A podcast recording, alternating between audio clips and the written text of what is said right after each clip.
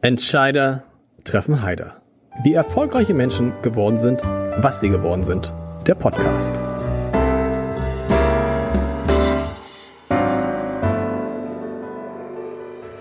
Herzlich willkommen. Mein Name ist Lars Heider und was wir dringend brauchen in diese Zeiten sind unerschütterliche Optimisten und Weltverbesserer. Und deshalb muss ich sagen, freue ich mich total über meinen heutigen Gast. Ich hätte mich auch sonst über ihn sehr gefreut und mich sehr geehrt gefühlt. Aber ich glaube, so ein Mensch wie er, der tut uns jetzt mal in diesen Zeiten richtig gut. Er sorgt seit 30 Jahren für gute Musik und für gute Laune und seine Shows gehören zu dem größten und kreativsten, die es Minimum in Europa gibt, vielleicht auch darüber hinaus. Und eine dieser Shows ist sogar, das ist ja die, die, die Hamburger Couleur, im Miniatur Wunderland veröffentlicht worden. Da kann man sie sich immer angucken. Stichwort Buddha. Ich freue mich sehr auf René Peter Baumann. Und wenn alle sagen, wer? Und ich sage, dass die meisten ihn natürlich kennen als DJ Bobo. Hallo, ja. ich freue mich jetzt zu sein. Lieber René, das, das, ist wirklich großartig, dass es geklappt hat. Ähm, Weltverbesserer. Du hast selber mal über dich gesagt, du bist ein Weltverbesserer. Ja, ich bin wirklich ein ewig, also einen besseren Gast für sowas konntest du dir echt nicht wünschen, weil ich mache wirklich aus jeder Situation auch für mich irgendwas Positives. Ich ticke einfach so. Aber woher kommt das? Ich komme vom Land, also wirklich aus einem kleinen Dorf, wo man äh, noch die Kartoffeln und den Salat und alles selber anbaut. Und ich glaube, das ist diese Verbundenheit mit der Erde und mit dem Ganzen, was mich immer, wenn Kartoffeln mal kaputt waren oder was auch immer, dann baut man wieder an, bis neue kommen. Also ich habe es vielleicht vom Elternhaus, also von meiner Mama mitgekriegt. Ja. Das könnte sein. Und was hat das mit der Schweiz zu tun? Man hat ja immer den Eindruck, so als Deutscher guckt man immer neidisch auf die Schweiz, wenn es mal Krisen gibt. Man hat immer den Eindruck, die Schweiz ist von Krisen nicht betroffen, was zuletzt nicht stimmte. Sowohl von Corona war die Schweiz natürlich betroffen, als auch von dem Krieg in äh, Russland. Aber dadurch, dass ihr immer so eine neutrale Rolle habt, dass ihr euch immer raushalten könnt, hat man den Eindruck, dass, die, dass man aus der Schweiz heraus auf die Welt einen anderen Blick hat. Ja, der Eindruck ist nichts falsch. Ich glaube schon, dass der äh, die Schweiz so ein bisschen eine Insel, ein Inseldasein hat, die zwar in der Welt mitsprechen darf, aber auch durch die kleine Größe des Landes, also sind, wir sind ja kleiner als Bayern oder Baden-Württemberg, ähm, dadurch spielen wir natürlich auch nicht eine wirkliche Rolle. Durch die Größe, also ja, klar. es ist einfach weder wirtschaftlich noch politisch haben wir so viel Gewicht, deshalb macht diese Neutralität wahrscheinlich in unserer Historie, in unserer Kultur Sinn. Also das ist ganz tief verankert sowohl die direkte Demokratie, wir stimmen ja dauernd ab, mhm. nicht wie ihr, nur ab und an. Wir müssen ja wirklich zwölf bis 15 Mal im Jahr oder noch mehr an die Urne zum Wählen, verschiedene kleine und größere Dinge. Und das ist so verankert in den Menschen wie eben die Neutralität auch. Ich habe gesehen, du bist ja mal in Moskau, habe natürlich geguckt, gibt es Verbindung zu dir nach Russland? Eine besondere ist, du bist in Moskau, du verbesserst mich immer, wenn ich Quatsch mhm. sage. Ich glaube 1996 mit äh, Michael Jackson aufgetreten. War das so? Kannst du dich daran Könnte auch 97, okay. Es könnte auch 97 gewesen sein. Aber natürlich kann ich mich gut erinnern, wir durften die Vorgruppe sein bei Michael Jacksons History World Tour. Und ähm, ähm, ich kann mich sehr gut an Moskau erinnern, weil ich da Michael vor dem Hotellift getroffen habe. Und äh, er hat uns ja engagiert für diese Tours. Mhm. Also das war ja nicht so, dass wir da wie das äh, die Jungfrau zum Kind gekommen sind, die haben uns geholt als Vorprogramm, weil sie das Gefühl hatten, ähm, das passt sehr gut, um die Leute in Stimmung zu bringen für den King of Pop. Und das hat auch gepasst, war sehr gut. Und da habe ich ihn in Moskau vor so einem ganz hohen Gebäude, weiß ich noch, äh, vor dem Lift haben wir uns kennengelernt. Also, hi, how you doing? habe ich gesagt. Und er sagte, hi, how you doing? Das war unsere Konversation. Mehr hast du mit ihm nicht gesprochen? Nee, ich wollte gerne. Ich wollte ihm eigentlich sagen, dass er mich inspiriert hat, dass wegen ihm ich überhaupt angefangen habe zu tanzen oder Musik zu machen.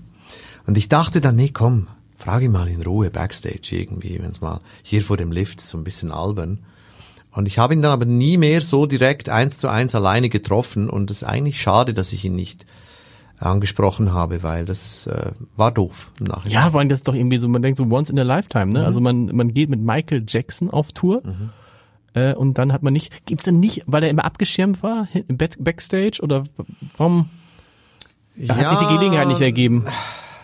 Ja, er war schon sehr abgeschirmt, aber er war auch umgeben von ganz vielen Parasiten. Also das war wirklich so wie die Motten und das Licht. Also der Michael hat wirklich auch diffuse Persönlichkeiten angezogen, die da um ihn rumgeschwirrt sind aus aus aus so halblegalen Welten. Das hat man förmlich gespürt. Also das und er konnte sich halt nicht wehren. Irgendwie ist das so ein bisschen das Los von diesen riesen Popstars, wenn die die Macht über ihr eigenes Dasein äh, oder ihre Entscheidungen verlieren, dann haben die nur noch Leute um sich rum, äh, die sich bereichern an ihnen und die logischerweise Ja-Sager sind, weil sie am wirtschaftlichen Topf des Künstlers hängen. Und das ist dann oft das Verhängnis von diesen Künstlern. Und bei Michael war das ganz genauso.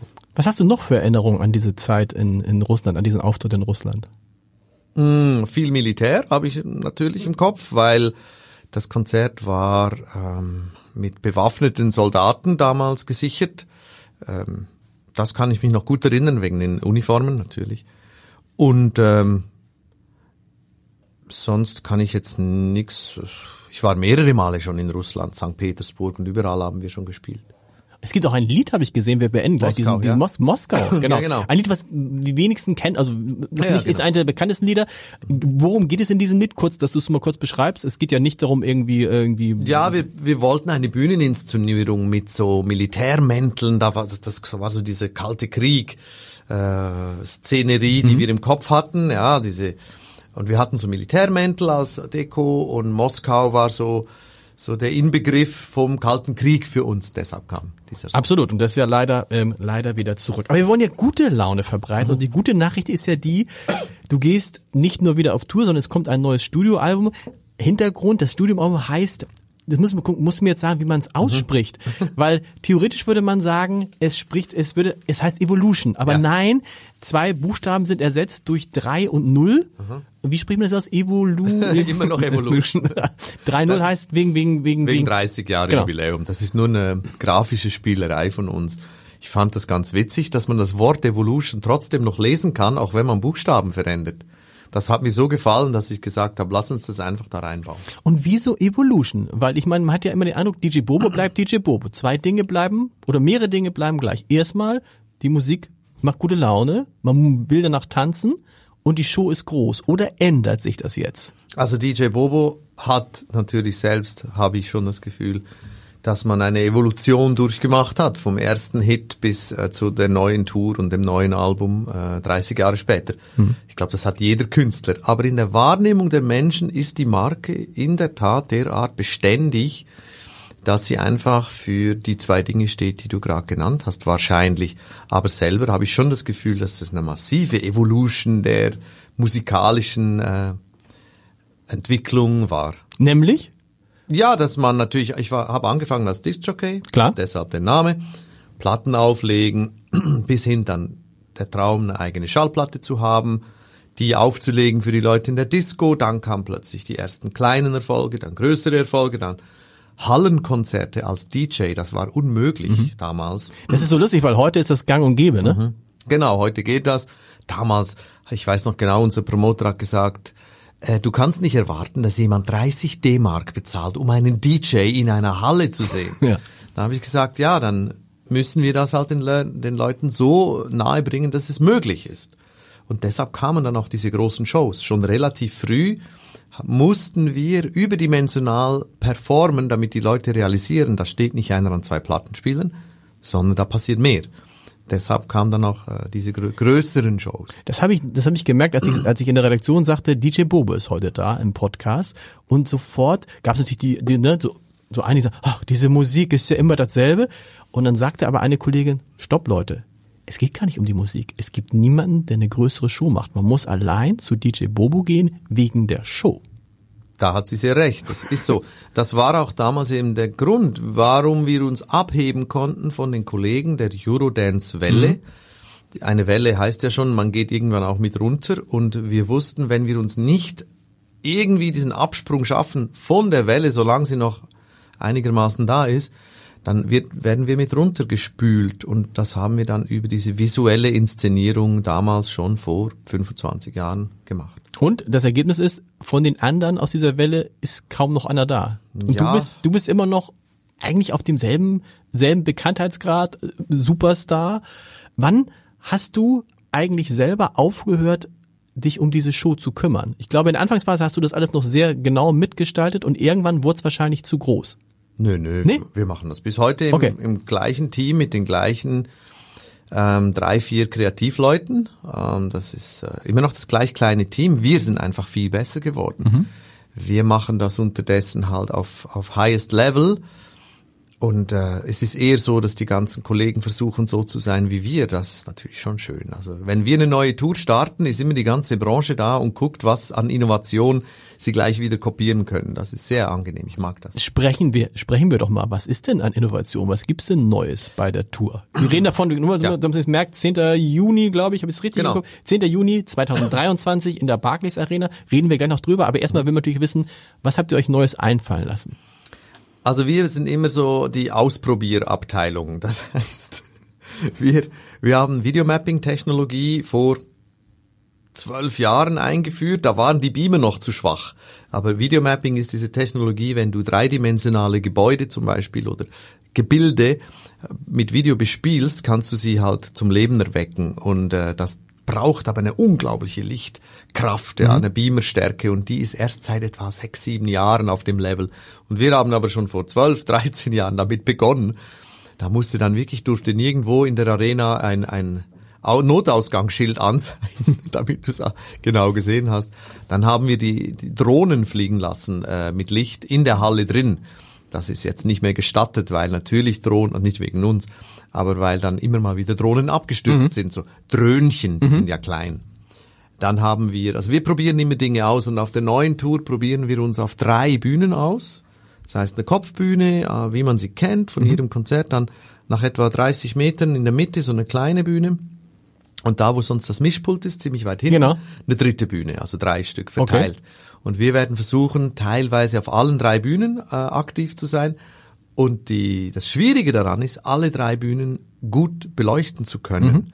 weil du brauchst dafür Unmengen an Traversen, Unmengen an Licht, damit du so viel äh, beleuchten kannst. Ja, das sind so die Dinge, die wir ausprobieren jedes Mal. Und wie kommst du dann, ich stelle mir gerade die Barclays Arena mhm. vor, die das ja hergibt, aber wie kommst du dann von einer Bühne auf die andere? Durchs Publikum. Tatsächlich. Also in meinem Fall ist es so, dass die Arenen sind in der unteren Teil bestuhlt. Mhm. Und da sind in den Stuhlplänen haben wir Gänge gemacht. Okay. Links und rechts rum und das sieht auch sehr schön aus. Ähm, und die Leute haben Sitzplätze. Also das heißt, wenn wir durch die, wir gehen einfach durch die Leute. Okay. Ohne nix, ohne einfach so. Wie wichtig ist es, dass es größer ist, dass sozusagen jede Show noch im wahrsten Sinne des Wortes größer ist, also noch mehr Technik, mhm. noch mehr Bühnen, noch mehr Equipment? Wie wichtig ist das in diesen mhm. Zeiten? Nicht wichtig. Nicht wichtig höher, schneller, weiter geht schon bei uns seit ungefähr drei Tourneen nicht mehr. Mhm. Es geht nur noch anders. Anders als davor. Das ist, glaube ich, der Schlüssel. Man muss sich ein bisschen neu erfinden jedes Mal. Ähm, das geht, aber höher, schneller, weiter. Irgendwann äh, geht's nicht mehr. Ich, es fühlt sich auch komisch an, muss ich ehrlich sagen. Es müssen nicht immer noch mehr Sattelschlepper sein. Ähm, es bricht auch irgendwann die Logistik zusammen. Genau. Übrigens, also wir sind jetzt über 100 Leute schon alleine. Die Verpflegung, die Küchen und alles, das wir mitschleppen, das ist vom Platz her unterdessen so knapp, dass wir kaum alle verpflegen können, dass die schon teilweise gestaffelt essen müssen weil es zu wenig Platz hat für über mhm. 100 Leute und so weiter. Das heißt, höher, schneller, weiter ist keine Lösung, aber anders, das ist die Lösung. Hast du deine Leute alle noch an Bord? Viele Musikerinnen und Musiker, Künstler erzählen in diesem Podcast, dass eben viele in der Corona-Pandemie sich andere Jobs gesucht haben und sie es jetzt gar nicht mehr so einfach haben, die Teams, wie sie sie früher kannten, wieder zusammenzustellen. Wie ist es bei dir?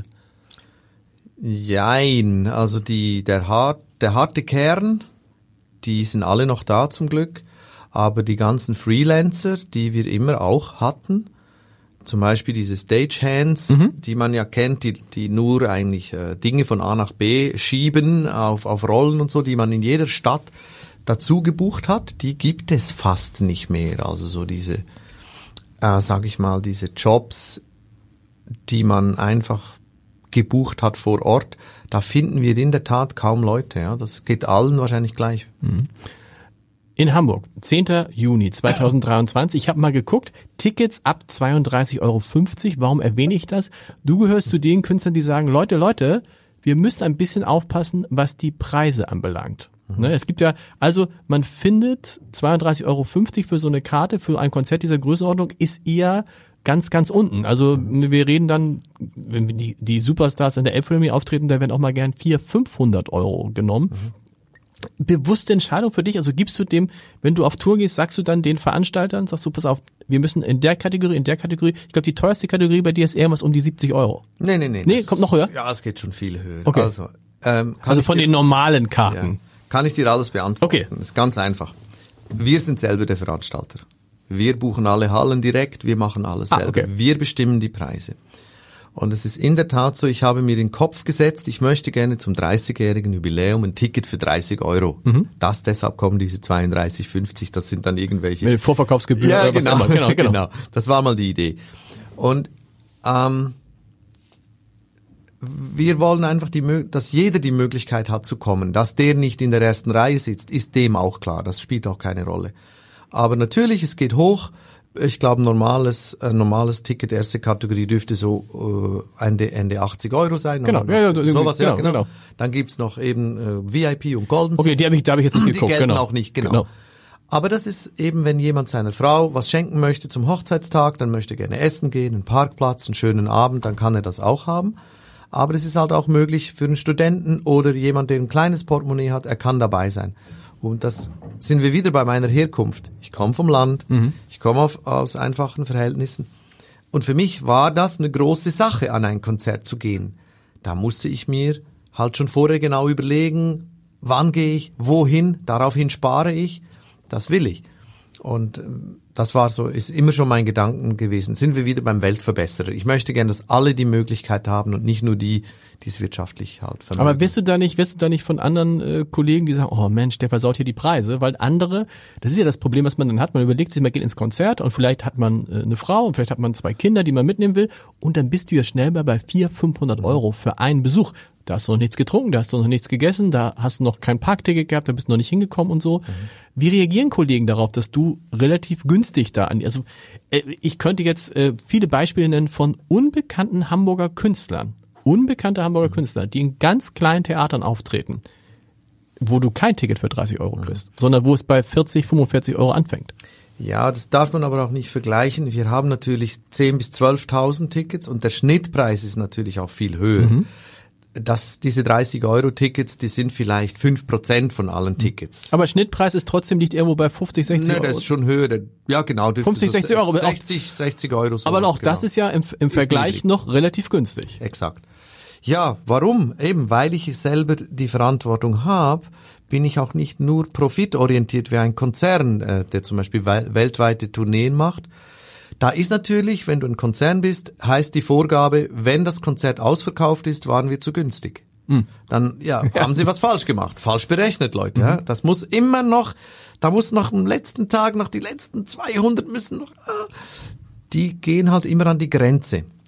Und ich muss das nicht, ähm, weil wir eben selber die Entscheidungskraft haben. Und ich bin gar nicht so heiß darauf, immer den höchstmöglichen Profit zu erwirtschaften. Ich bin eher interessiert daran, dass die Leute das Gefühl haben, Preis-Leistung stimmt für mhm. mich. Das ist mir fast wichtiger. Ja, viel wichtiger. Wie ist es jetzt mit den Hallen? Die Hallen werden wahrscheinlich teurer sein als mhm. bisher, du nix schon. Und es wird schwer sein, die zu kriegen, weil alle wollen jetzt Hallen kriegen, um das nachzuholen, was in den vergangenen zwei Jahren ausgefallen ist, ne? Ja, wir hatten die Hallen natürlich schon sehr früh. Hm, für uns war es jetzt kein Problem. Es ist aber in der Tat so, jetzt im Jahr 23 einen Samstagabend zu bekommen, ist wahrscheinlich nicht leicht, ja. Muss man ja auch nicht, ne? Reicht auch irgendwie in der Woche.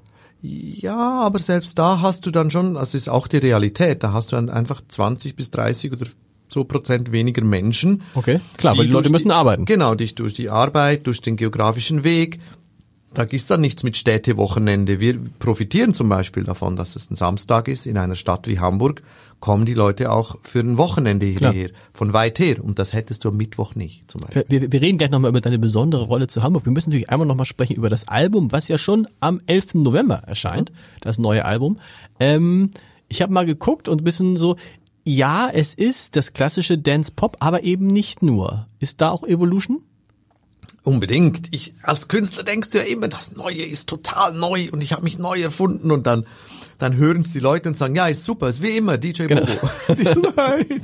ähm, ja, ich denke natürlich logisch. Hat hat ein Mambo wieder drauf, ja. hat äh, einen Rocktitel drauf. Äh, also ja, ich denke jedes Mal, das ist viel Neues, aber die die Stimme und und das der Soundgewand hält wahrscheinlich das zusammen und so ist es einfach diese Marke. Ich wollte sagen, man würde auch irgendwie auch Coca-Cola würde zum Beispiel jetzt guter Vergleich vielleicht gerade eine ja, auch, auch Coca-Cola würde jetzt die Rezeptur und als sie sie mal geändert haben, war es halt man, man erwartet ja irgendwas davon. Man erwartet Unbedingt. ja, also du willst schon du musst dir ja auch als Marke treu bleiben und am Ende musst du dann auch, fällt dir das schwer, vielen Künstler sagen oft, dass es ihnen dann schwer fällt, die großen Hits zu spielen. Die Leute wollen sie aber hören, ne? Es nützt ja nichts. Man ist der, der, der, der, der Köder muss dem Fisch schmecken, nicht dem Angler. Ja. Ich habe da überhaupt kein Problem, weil ich habe einen einzigen Vorteil. Ich kann die Songs in ein neues Gewand stecken. Absolut. Das hat mit dem Bühnenbild wieder zu tun, mit Kostümen. Ich muss es nicht genau so spielen, wie sie es kennen. Ich kann es jedes Mal neu interpretieren und umsetzen. Deshalb spielt es gar keine Rolle. Und ich habe einmal selbst die Erfahrung gemacht, bei einem Phil Collins Konzert vor vielen Jahren bin ich nach Hause gefahren und dachte, Mist, irgendwas war nicht, mhm. irgendwas war nicht gut. Und dann kommt am Radio Konzertkritik, schade, dass er in die Air Tonight nicht gespielt hat. Und ich sagte, ja, genau. ja, er kann doch nicht in die Air Tonight nicht spielen. Und das ist diese Erwartungshaltung, die ich an ihn hatte. Gib mir mein Stück Heimat. Genau. Ja. Und das habe ich da gelernt. Ähm, gib den Leuten definitiv ihr Heimatgefühl, das sie auch bei uns holen kommen, gib ihnen das. Das wäre unfair, äh, das nicht zu tun. Viele Künstler leiden oder erzählen, Theater auch, Veranstalter auch sagen, boah, die Leute kommen nicht mehr wie vor Corona. Kann man das schon bei dir, kann man das noch gar nicht sagen, aber was, was, was sind die Erfahrungen, die du gemacht hast? Was hörst du von anderen Künstlern? Also, die großen Stars, dazu mhm. gehörst du, die haben offensichtlich keine Probleme. Die Backstreet Boys waren gerade mhm. zwei Tage in Hamburg. Kleiner Spoiler, Backstreet Boys war mal wo Vorband? Bei mir. So ja. ist es. Sehr lustig. Hast du da mit denen wenigstens gesprochen? Oder hast du auch so Michael Jackson mäßig äh, Nein, Nein, ich war, wir waren, wir sind super befreundet und sie waren vorgestern alle fünf bei mir zum Abendessen ah. am, nach Hamburg. Sie sind direkt mit dem Bus nach Zürich zu mir gekommen okay. zum Abendessen am nächsten Tag. Gestern waren wir Golf spielen zusammen. Ah. Und am Abend war ich bei ihnen am Konzert und äh, sie haben gefragt, ob ich kurz Hallo sagen komme auf die Bühne. Das habe ich auch gemacht. Wow. Und es ist eine sehr enge Freundschaft zwischen uns. Und, aber du wolltest auf was anderes. Ja, ich, das, das ist jetzt fast ja. noch, äh, machen wir gleich, machen ja. wir gleich die andere Frage. Das ist irre. Du bist, das ist so nebenbei. ich war mit den Backstreet Boys Abendessen. Also es ist, die waren bei mir zum Abendessen. Das ja. ist schon irre. Ja, aber das ist ganz normal für uns, weil wir uns seit 30 Jahren mhm. kennen. Ich meine, da war der Nick 15. Da war ich 24. Der Kevin war auch 24. Ja. Der älteste von ihnen. Und wir sind halt da monatelang waren sie in meinem Vorprogramm und ich wusste, das war ja, da musst du kein Hellseher sein, die waren derart gut. Das war einfach zu gut, um nicht durchzustarten. Die hätten es auch ohne mich geschafft. Einfach vielleicht ein halbes Jahr später, das wäre alles gewesen. Aber die waren einfach zu gut. Und da hat man natürlich, durch das man monatelang wirklich zusammen war, äh, unterdessen haben wir unsere Kinder groß äh, werden sehen gegenseitig und haben uns immer, immer äh, getroffen in den Jahren. Und wie gut spielen die Golf? Oh, Brian, Handicap 6,3. Wow. Sehr gut. Äh, AJ 12, auch sehr gut. Nick 19. René, ich 18. Meine Frau frisch angefangen vor ein ja. paar Jahren 33,6. Also sehr gut, die Jungs sind richtig gut. Sehr gut. Kevin hat ein bisschen mit dem Rücken, der spielt gerade nicht Golf. Also du siehst, es geht schon los. Es geht, es geht schon los. Und die haben ja tatsächlich beide Konzerte ausverkauft, ja. Riesenstimmung. Mhm. Also das wird bei dir ähnlich ja. sein. Andere Künstler aber äh, haben es deutlich schwieriger. Mir berichten Theater, dass sie nur noch 20, 30 Prozent der Auslastung haben von dem, was sie bisher hatten. Mhm. Ja, das hören wir auch.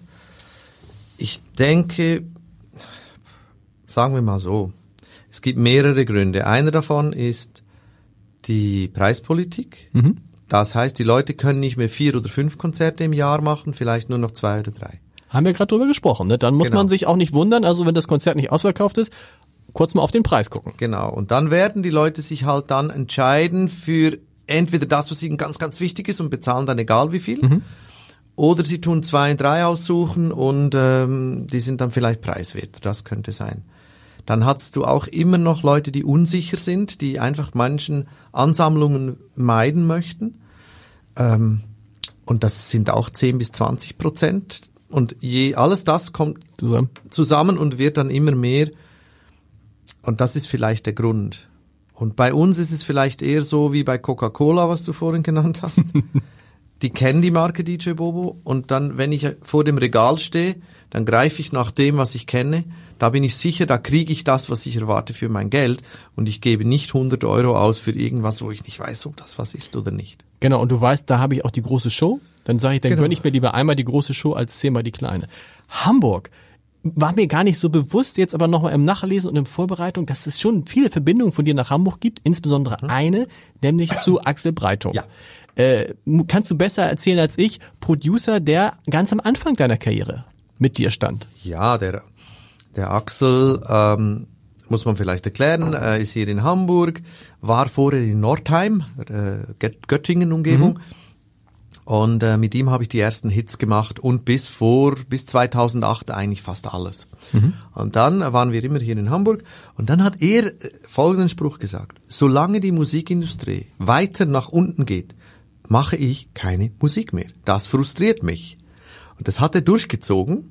Und irgendwann vor ein paar Jahren haben wir, habe ich zu ihm, habe ich ihn angerufen und gesagt, ähm, Axel, wir haben die Sohle erreicht, die Talsohle ist erreicht, es geht wieder nach oben machen wir wieder Musik. Dann hat er gesagt, ja, ist gut, ich mach wieder. So, jetzt macht er wieder als Produzent und Komponist nicht mehr so viel wie früher.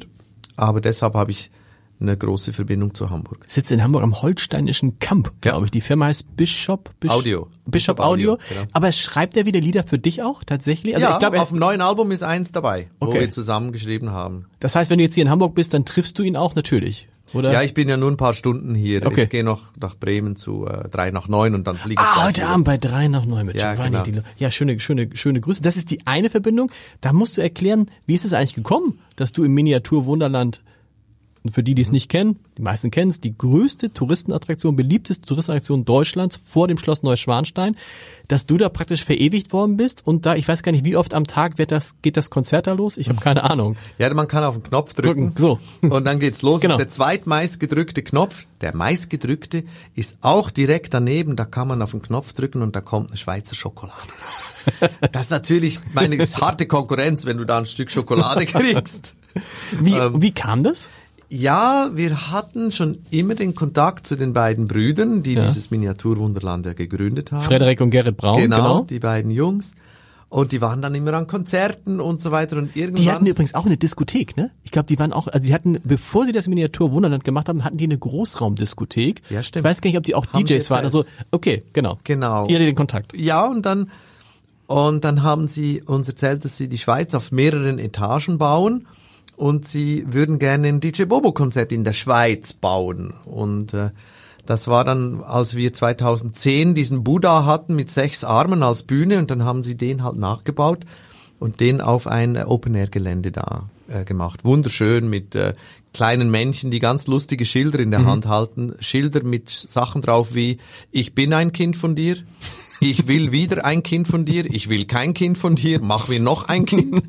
Lauter so blöde, lustige Sachen. Also sehr, sehr, sehr witzig. Gibt's den Buddha noch? Was ist das? Den Buddha gibt's den ah, noch? Ja, ja, ja. Nein, also Nein. du meinst ihn echt? Ja. Nee. Ah, unsere Bühnen überleben leider keine Tournee. Die War sind so groß, du müsstest die lagern. Okay. Keine Chance. Nicht, weil sie kaputt gehen, sondern einfach, nee. weil das dann hinterher, das heißt, die werden hinterher weggeschmissen? Jo die werden in der Tat vernichtet. Das ist furchtbar. Okay. Wir, was wir schon probiert haben, ähm, ob man sie an ein ähm, Vergnügungspark ja. geben kann, ob man sie, das Problem ist, sie sind nicht wettertauglich. Also kannst du sie nicht rausstellen. Stimmt. Die sind für Hallen gebaut, für ja. Arenen. Also ist nicht so leicht. Also wenn jemand eine Bühne möchte, ja, einfach melden, die Tour äh, endet Ende 2023, da kann man eine riesige Bühne haben. Schön für, schön für den Garten. Du hast noch ja. einen anderen Kontakt zu einem be bekannten Hamburger, der auch schon mal in diesem Podcast war, nämlich Johannes Oerding. Mhm. Johannes Oerding, Gastgeber von Sing meinen Song. Du bist bei Sing meinen Song aufgetreten. Ich würde, mich interessieren, wie das für dich war. Ich habe so ein bisschen mich so umgehört in, in, dem, in dem, wie das für die anderen war. Die sagten natürlich, boah, so einfach ist das gar nicht, die Lieder von DJ Bobo nachzusingen. Mhm. Wie war das für dich mit den um, umgekehrt? Also man muss an einem Künstler habe ich mir die Zähne ausgebissen. Das ist eine Rapperin, die heißt äh, Nura mhm. und deren Texte sind sowas von Hardcore ähm, in in alle Richtungen, ja. Und DJ Bobo sagt halt äh, die ganzen Worte kann der gar nicht, ja, die die da äh, rauspackt die ganze Zeit. Und ich also man muss sich das so vorstellen, du kriegst von jedem Künstler 20 Lieder. Mhm. Aus diesen 20 suchst du dir dann deine Favoriten aus und danach, damit es keine Doppelungen gibt. Die anderen auch? Ja, genau, genau macht jeder und dann wird besprochen, äh, welches man am liebsten hätte und wenn das ein anderer auch hat, dann, dann heißt es ja, nimm doch lieber ein anderes oder so, aber man weiß ja nicht welche. Das ist auch gut so, ich weiß in der Tat nicht. Bis zur Sendung weiß man nix. Ah, du weißt nicht, welche, Nein. du weißt, welche 20 Lieder von dir im, in der Auswahl sind? Ja. Aber du weißt nicht, wer was singt. Oh, genau, ich, ja. 20 sind und sieben kommen dann in die genau. Sendung. Genau. Und ich weiß nicht, welche sieben es sind. Und das macht es ja so spannend. Und es ist in der Tat so, man will glänzen. Man mhm. möchte demjenigen eine Freude machen, weil es ja sein Lied ist, mhm. ja, und das ist schon eine ganz andere äh, Hürde, als nur irgendeine Coverversion machen von irgendwem, der gar nicht da ist. Also in der Tat ist ist sehr anspruchsvoll und bei DJ Bobo Songs glaube ich auch, ähm, dass so ein Singer-Songwriter-Typ wie Johannes Oerding, der natürlich singen kann wie ein Gott, mhm. ja, da macht es ein bisschen leichter. der singt dir halt alles, der kann auch das Telefonbuch schön singen, das geht auch, das alle, alle Nummern. Ähm, der hat sich dann äh, Pray ausgesucht zum okay. Beispiel. Und wunderschön. Wunderschön. das gemacht, ja. ja.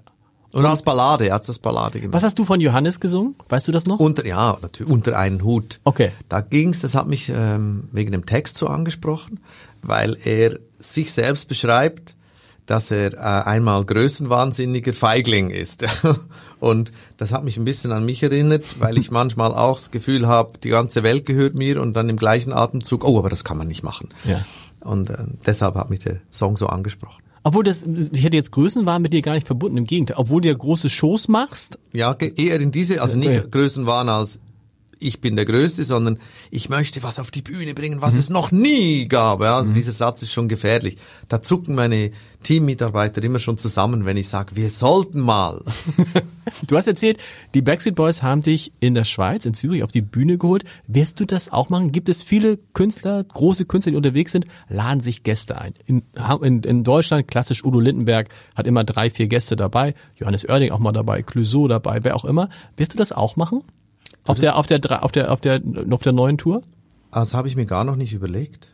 In der Tat nicht, habe ich mir noch keine Sekunde überlegt. Wir sind noch so damit beschäftigt, unsere Bühne zu bauen und was, was wir machen, dass ich noch gar nicht auf die Idee kam. Ich glaube, es könnte sich zum ersten Mal äh, auf diese Tour anbieten, weil eben Sing meinen Song 2021 genau. war. Und die Verbindung zu diesen Kollegen ist immer noch sehr intensiv obwohl es schon über ein Jahr her ist. Das heißt, die Bühne ist noch gar nicht fertig? Die ist jetzt im Bau. Jetzt, äh, die dürfte Ende November fertig sein. Und äh, im Januar beginnen dann die Proben damit. Und dann spielen wir die ersten vier Probeshows und dann gehen wir nochmal an den Bühnenbau und verändern und optimieren nochmal, weil wir, ja, Perfektionismus drückt dann durch. Vier Probeshows heißt dann irgendwo in der Schweiz? Vor, in, vor kleinem Publikum eher oder wie macht ihr das? Nee, im Europapark in Rust. Ah, okay. Und da haben sie eine hohe, große Halle gebaut. Da können wir die volle Bühne mit 14 Metern Höhe aufbauen. Und äh, da spielen wir vier Shows und da testen wir. Wie lange braucht ihr, um das Tänzerische einzuüben? Ähm, Auch ein wichtiger Effekt, mehr ne? so, ja, aber nicht so, also ich tanze nicht mehr so viel wie früher. Ähm, die Tänzerinnen und Tänzer aber schon. ich aber nicht mehr, weil es ist auch ein bisschen albern, wenn ein 50-Jähriger so rumturnt. Ähm, ich mache die Signature-Sachen, die die Leute kennen. Und die Tänzer brillieren links und rechts. Wir haben zehn Tänzerinnen und Tänzer und die Band und alles. Ähm, wie lange? Ich denke, die sind so drei Wochen dran, mhm. bis sie das haben. Du sagst, du tanzt nicht mehr so viel. Also das hat auch dann mit dem Alter tatsächlich zu tun. Also Natürlich. Ist, also auch für dich stellt sich die Frage, wie werde ich als DJ Bobo in Markus Lanz hat das mal gesagt, es ist gar nicht so einfach in Würde als Moderator alt zu werden, da muss man nicht tanzen. Stellst du die Frage auch, wie mache ich das dass es nicht irgendwann mal albern wird? Ja, ich bin sehr selbstkritisch und ich mochte mich auch noch nie auf der Bühne. Also man, ich bin so einer, der ich gucke auch nie meine eigenen Sachen an und wenn dann nur zur äh, Korrektur. Und du hörst deine eigene Musik auch nicht? Ich denke mal so, hört man nicht Doch. seine eigene Musik im Radio? Doch, schon. Doch, gern. ich schalte nicht weg. Okay. So. Nein, äh, ich, ich finde mich jetzt auch, also durch das ich ja Produzent und Komponist bin, durfte ich immer mit dem Besten der Besten zusammenarbeiten. Und da gehöre ich halt nicht dazu. Das heißt, ich hätte mich jetzt selber nie als Studiosänger geholt, weil es einfach nicht reicht.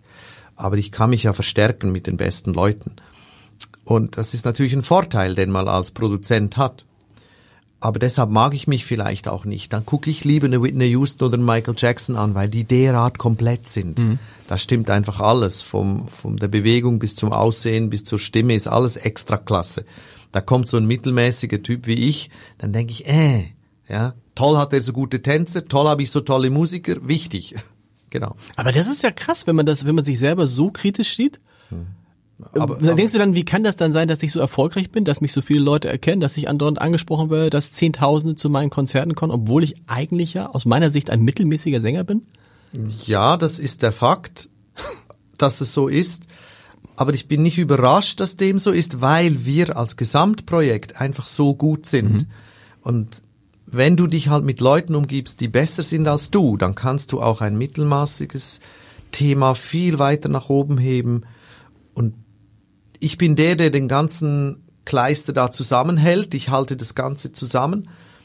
Und ich bin eigentlich ja nur der Mittelpunkt. Aber das, was da passiert rundherum, das ist so spannend dass es eben das auch kaschieren kann, mein fehlendes äh, Talent als Sänger oder als Rapper oder als was auch. Es gibt ja immer bessere irgendwo, das mhm. gibt's ja auch im Sport. Absolut. Einer ist immer besser, besser irgendwo. Genau. genau. Aber was ist dann deine große Stärke?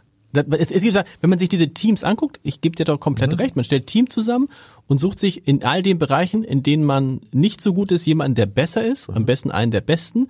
Aber irgendwas gibt's dann ja auch in dem Team, was du vielleicht so gut kannst wie kein anderer in dem Team. Oder gibt's das gar nicht? Gibt es immer einen, der jede Sache besser kann als du? Äh, nee. Ich liebe, was ich tue. Okay. Und das ist der große Unterschied. Das spüren die Leute auch, wenn wenn ich auf die Bühne komme, wissen die genau, der geht nicht auf Tour, um irgendwie sein Gnadenbrot zu verdienen oder der ist stolz drauf, was er da mitgebracht hat, der kommt raus mit Selbstbewusstsein und Freude und der liefert heute alles, was er kann. Okay. Bumm. Und das, glaube ich, kann ich besser als einer, der sich nur aufs Schlagzeugspielen konzentriert oder aufs Tanzen oder auf was auch immer. Das glaube ich, dass es besser geht. Gibt es auch einen schlecht gelaunten, unzufriedenen DJ Bobo? Der oh sagt, ja. ja, ich bin Perfektionist.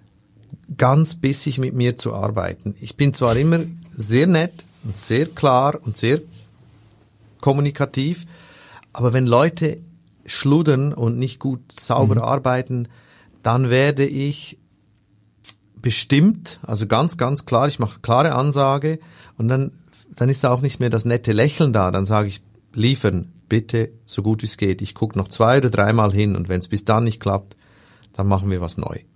Okay. Dann machen wir was neu heißt, dann machen wir es nicht mit dir mehr. Zum Beispiel. Zum Beispiel. Da muss bei 100 Leuten musst du relativ klar sein, weil sonst diese Wohlfühlgesellschaft, wir haben uns alle lieb, Klassenfahrt, ist es eben dann nicht. Mhm. Das ist schon Eben, du musst dich mit besseren Leuten umgeben, sonst geht's nicht. Sonst geht's nicht. Letzter Punkt vielleicht. Ähm, du bist besonders in Deutschland halt ein Superstar, einer der großen Stars. Gibt's, was ist die Erklärung? Warum gerade Deutschland? Ja, es gibt zum Glück Südamerika noch äh, äh und Skandinavien und Osteuropa. Okay, aber, aber Deutschland, das hat die, das mit der Sprache also ich denke, dass ich die Leute verstehe. Nein, du singst ja Englisch. Also, ja, ja, aber ich glaube, dass eben das, was wir jetzt tun, das könnte ich ja sonst äh, nicht so rüberbringen, wenn ich englischsprachig wäre. Ja. Ich glaube, das sind auch Sachen, dass ich schon ganz früh in Wetten das war, 1996 schon in Wetten das, dass ich halt ein Teil dieser Kultur geworden bin und vielleicht der Deutsche mich über diese Sprache als einer der ihren wahrnimmt. Also ich glaube, ich bin für den Deutschen da draußen kein ausländischer Künstler ich gehöre zum selben Kulturkreis. Meine These wäre gewesen, dass du genau das mitbringst, was ja vielen Deutschen fehlt, nämlich diesen Optimismus, dieses, also dass man denkt, hey, wenn ich zu dem hingehe, komme ich hinterher raus und bin hab irgendwie gute Laune, was ja jetzt nicht die Haupteigenschaft der Deutschen ist, gute Laune zu ja, haben. aber das hat Helene Fischer auch. Ja, das, das ja, klar, haben viele ja, klar, andere große auch. Klar. Aber ja. wir reden jetzt deshalb, die Frage ist ja, warum wird man in so einem Land wie Deutschland ein Superstar? Äh, ne? Es gibt auch andere, ich meine, es gibt beide Berechtigungen. Du hast diese, Deutschland ist ja so ein Singer-Songwriter-Land mhm. mit, mit großen ähm, Songwritern eher, die ernste Themen auch aufgreifen. Doch, aber es gibt viele fröhliche Unterhaltungsbarden. In Deutschland gibt es den Schlager, was es ja. in anderen Musi äh, Ländern gibt diese Musikrichtung nicht. Und der Schlager hat ja eine ganz klare Aufgabe, zum Beispiel eben diese Leute halt zu unterhalten. Genau, also das heißt, wenn jemand, wenn jemand sagt, ich bin eigentlich Schlagerfan oder komm, komm aber auch zu dir, DJ Bobo, ist das für dich keine Beschimpfung? Nein, Nein. Ich, ich würde mir nie erlauben, einen Zuschauer, ah, Achtung, wichtig. Wichtig? Wie war das mit dem Angler und dem, was du vorhin nee, der, der, der, der, Fisch, der Fisch muss, nee, der, der Köder muss dem Fisch schmecken und nicht dem Angler. Genau. Wie komme ich auf, ich würde nie mein Publikum mir aussuchen wollen, weil das Publikum sucht sich immer dich genau. aus. Genau. Und das ist genauso ein ähnlicher Gedanke. Zu mir kommen Leute, die Rammstein-Konzerte besuchen, die auch eben Andrea Berg oder Helene Fischer besuchen, das und einfach Leute ähm, oder die mich schon so lange kennen und uns folgen. Also da gibt's keine Berührungsängste, definitiv nicht. Lieber René, vielen Dank, es hat große Freude gemacht. Dankeschön. Album kommt am 11. November, 10. Juni 2023. Karten kann man jetzt, äh, ist noch irre lange, nur ein Konzert in Hamburg, ne? Was heißt nur? Ja. Ja, aber es ist, man muss, muss sich beeilen. es ist so, es, es ist so, ne? Ja. Es ist so, man muss sich beeilen. Also beeilen äh, und ja. äh, vielen Dank. Man sollte vor Weihnachten das tun. vielen gerne, Dank. sehr gerne.